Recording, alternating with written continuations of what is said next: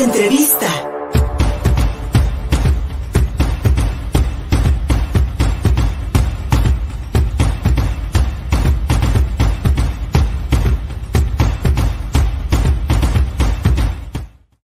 Gracias a la magia de la, tecnología nos, conectamos hasta la ciudad de Beijing con mi querida amiga, la periodista Francis Martínez, conductora de Hace Noticias en el canal 6 de Ixtapaluca, allá en el Estado de México, que se encuentra realizando una residencia periodística en el gigante asiático. En la capital de China, mi querida, mi querida Francis, ya casi la medianoche, te agradecemos mucho que te conectes esta mañana con nosotros para que hablemos de distintos aspectos de la vida diaria de los chinos, sus aeropuertos, por ejemplo, su sistema de trenes que une rápidamente a sus ciudades y también para que conozcamos un poco de Xi Jinping, el presidente chino que se ha convertido en uno de, los líderes mundiales, asediado por los Estados Unidos y por Europa ante los cambios que el gigante asiático, repito, está provocando en el mundo. Mi querida Francis Martínez, buenos días.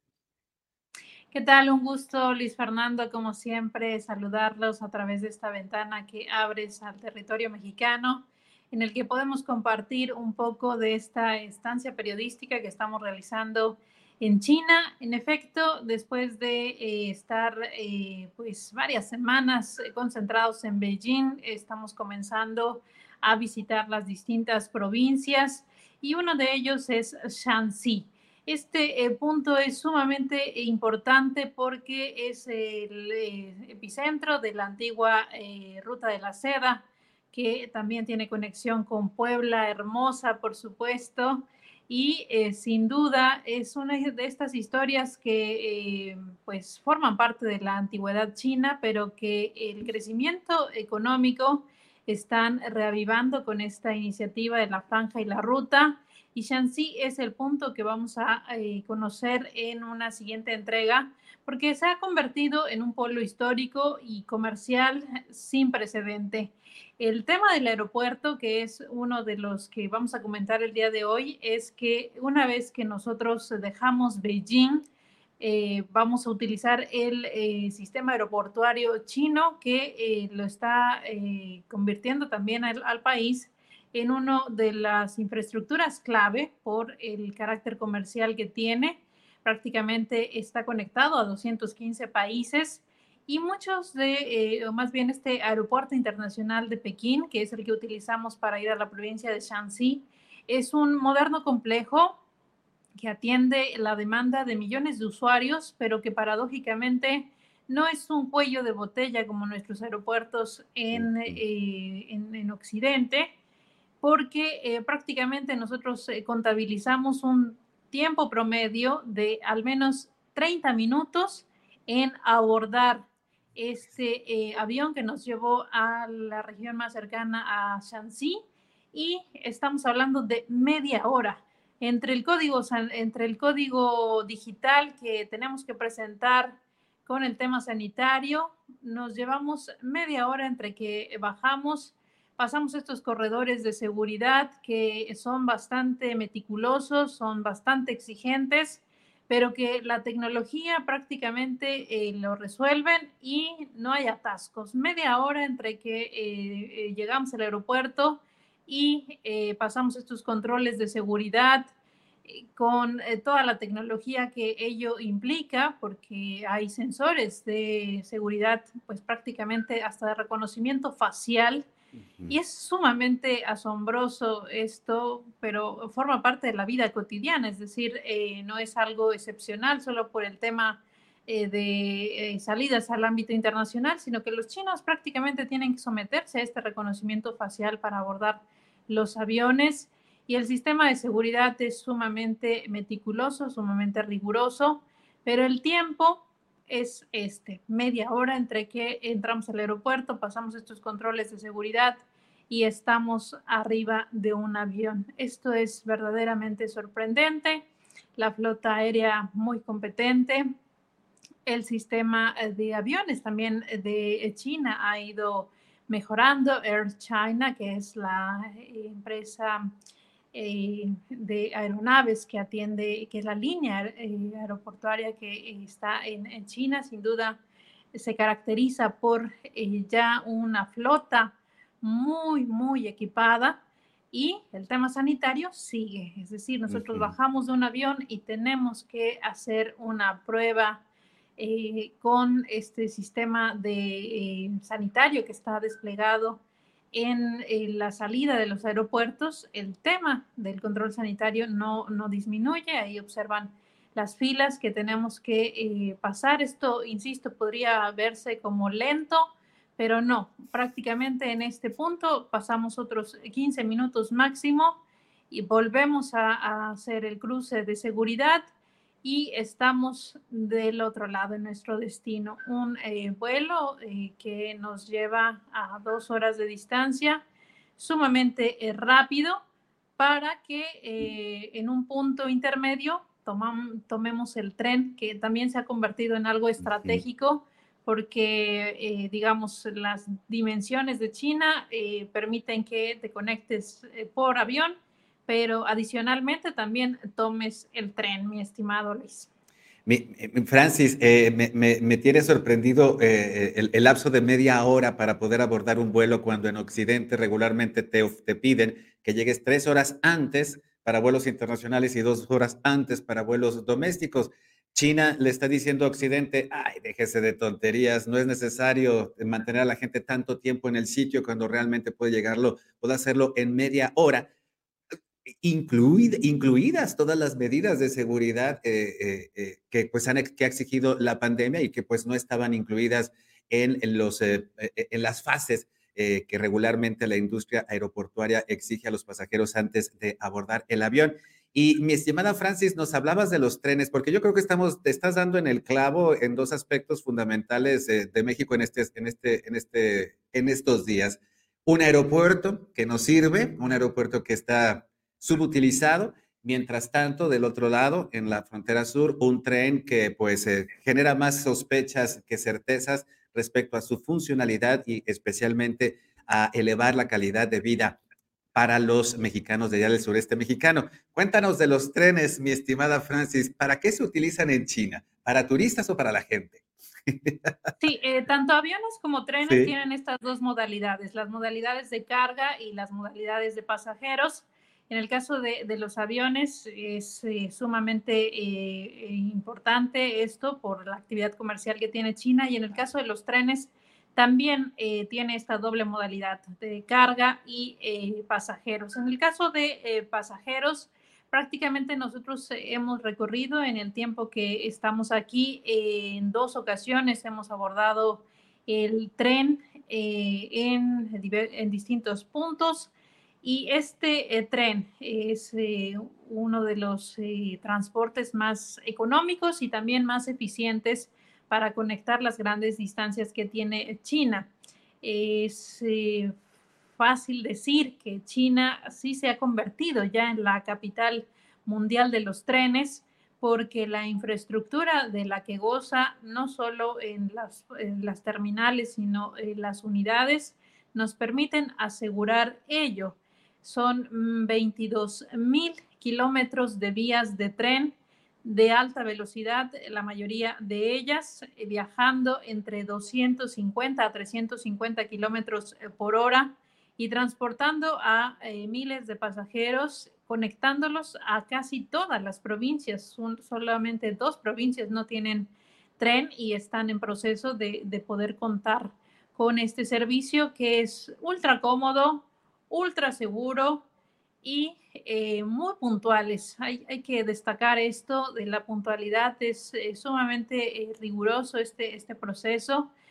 son muy amplios, prácticamente tienes en, el tren, tienes la zona en la, en la, que te sientas y arriba es la parte de los, digamos, donde puedes poner tus maletas de mano. No hay propiamente en, en los corredores aledaños, hay una zona de equipajes grandes pero también en la parte de arriba puedes poner tus eh, maletas y eh, prácticamente como están flotando, por decirlo de alguna manera, no hay eh, riesgo de que estas maletas te caigan encima o, tengas este temor, ¿no? Entonces, realmente el transporte se utiliza por parte de los chinos, es sumamente económico, mucha gente pues va desconectada, va segura, viendo sus redes sociales, algunos descansan. Es un servicio muy rápido, muy cómodo y también muy limpio. Hay, hay, que destacar esto porque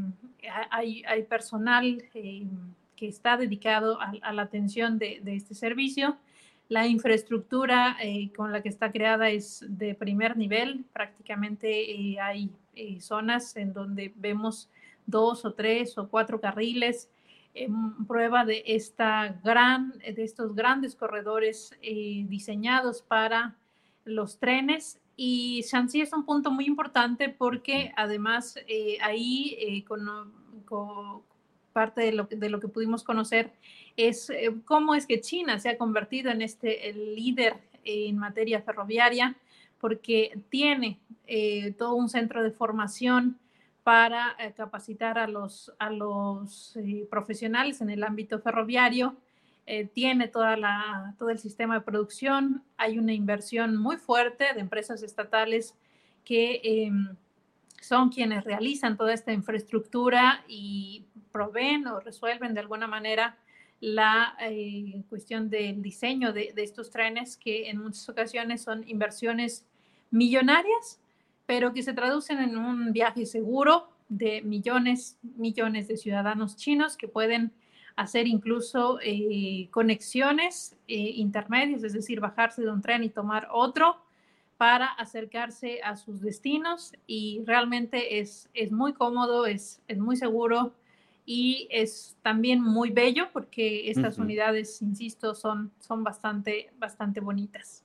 Es lo, se puede ver en las imágenes, mi estimada Francis, eh, la calidad de, de, las instalaciones, de la infraestructura, su amplitud. Y me llama la atención que pues, los ciudadanos comunes, los ciudadanos normales, los trabajadores chinos, son los que utilizan estos servicios. Es decir, no están hechos exclusivamente para turistas, como decía yo, para el tren Maya, para que recorran eh, cómodamente una de las zonas más bellas del país. Esto lo usa la gente en China.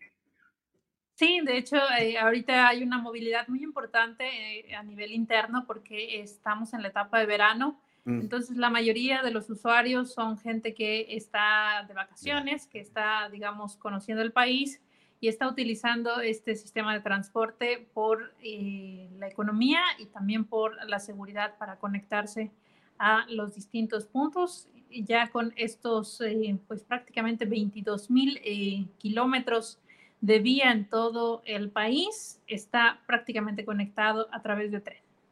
Mi estimada Francis, maravilloso, de verdad maravilloso. Y eh, disculpen ustedes mis, mis odiosas comparaciones, pero yo creo que en el ejemplo de China podemos ver como un gobierno progresista que realmente sí estaba trabajando para su gente, ofrece este, tipo de servicios e invierte en este tipo de infraestructuras para el beneficio de las mismas personas, garantizando un mercado interno, un turismo interno, que seguramente por el tamaño de población que tiene China, mi estimada Francis, pues prácticamente lo tienen garantizado, no necesitan turistas del extranjero. Y hablemos de Xi Jinping. El presidente de China, que decía yo al principio de esta conversación, pues es asediado por los medios de Occidente, se le presenta como un dictador, se le presenta como, como, un, hombre, como un hombre severo ante su propia población. Sin embargo, Xi Jinping tiene una historia interesante, mi estimada Francis, respecto a sus inicios en el Partido Comunista Chino y cómo fue alcanzando distintos niveles dentro de esta organización hasta llegar a ser presidente.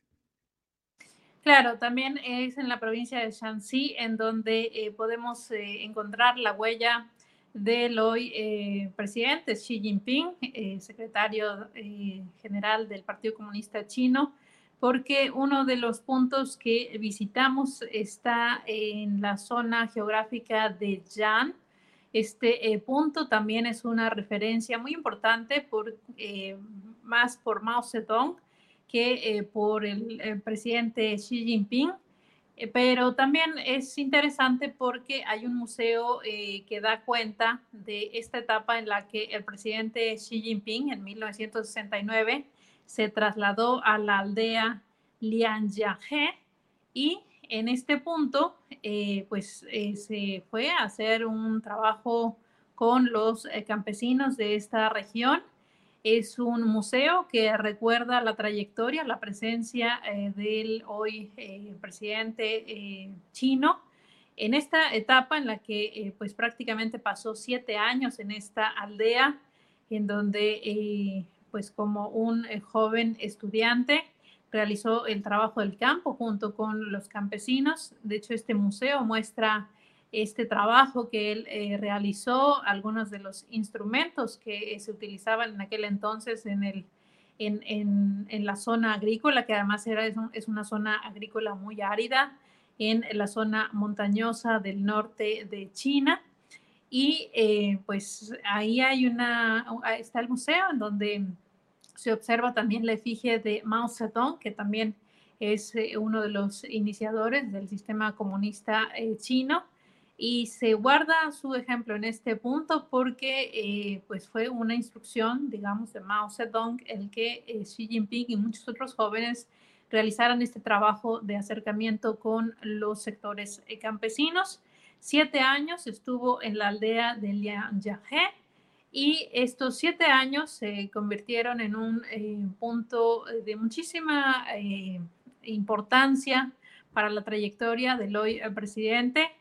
Él en muchas de las anécdotas que ha contado o en las entrevistas que ha dado, eh, recuerda esta etapa en Jan como definitorios de su carácter, como sumamente importantes para apreciar el trabajo de los sectores campesinos. Y incluso existe una política en China del denominado eh, plato limpio, que es eh, prácticamente no dejar nada en el plato, a pesar de que eh, tú conoces, has ido a, la comida china y es muchísima comida, pero el reto es no dejar nada en los platos, porque esto demuestra el gran reconocimiento que se tiene a los campesinos para no desperdiciar la comida, por el gran esfuerzo físico que representa eh, producirla. Xi Jinping lo vivió.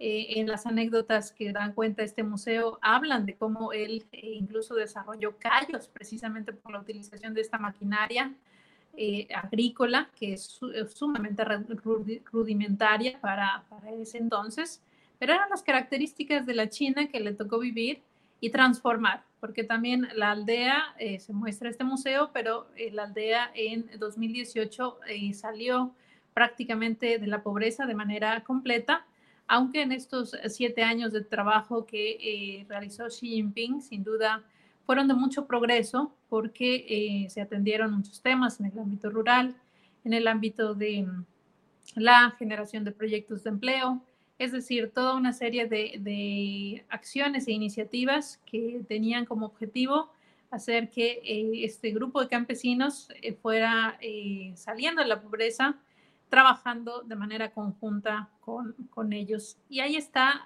la huella, está la casa en donde él vivió.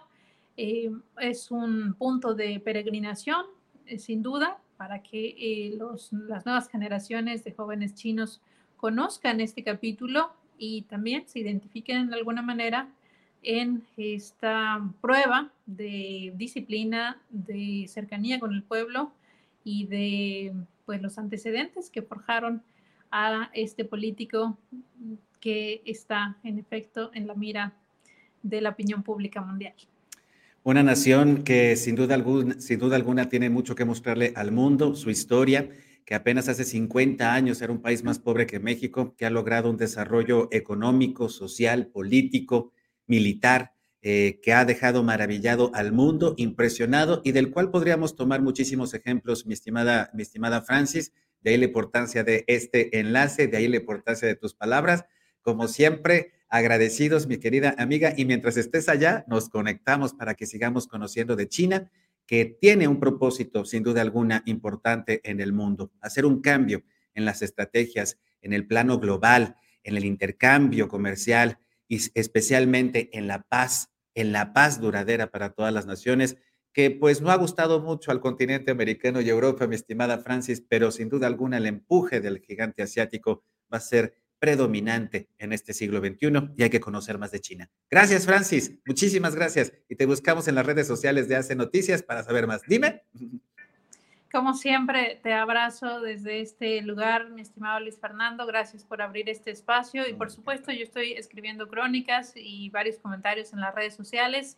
Estamos en arroba francis1530m y por supuesto en Canal 6 Televisión. Y ahí te buscamos, mi querida Francis. Muchísimas gracias y muchísimas gracias también a todas y todos ustedes por habernos acompañado en esta emisión de Contigo Puebla. En YouTube, en Facebook y en Twitter encuentran la transmisión en vivo. Además, cada uno de los capítulos que hemos desarrollado durante este día y toda la semana, por supuesto, los verán en las redes sociales. En www.contigopuebla.mx hay mucha información. No se olviden de visitarnos. Gracias, Atlisco, por recibir, recibirnos cada mediodía a través de STV. Mariana Bautista y Gustavo Barrientos en la producción. Soy Luis Fernando Soto. Hasta mañana. Contigo Puebla. Una revista para formar criterios.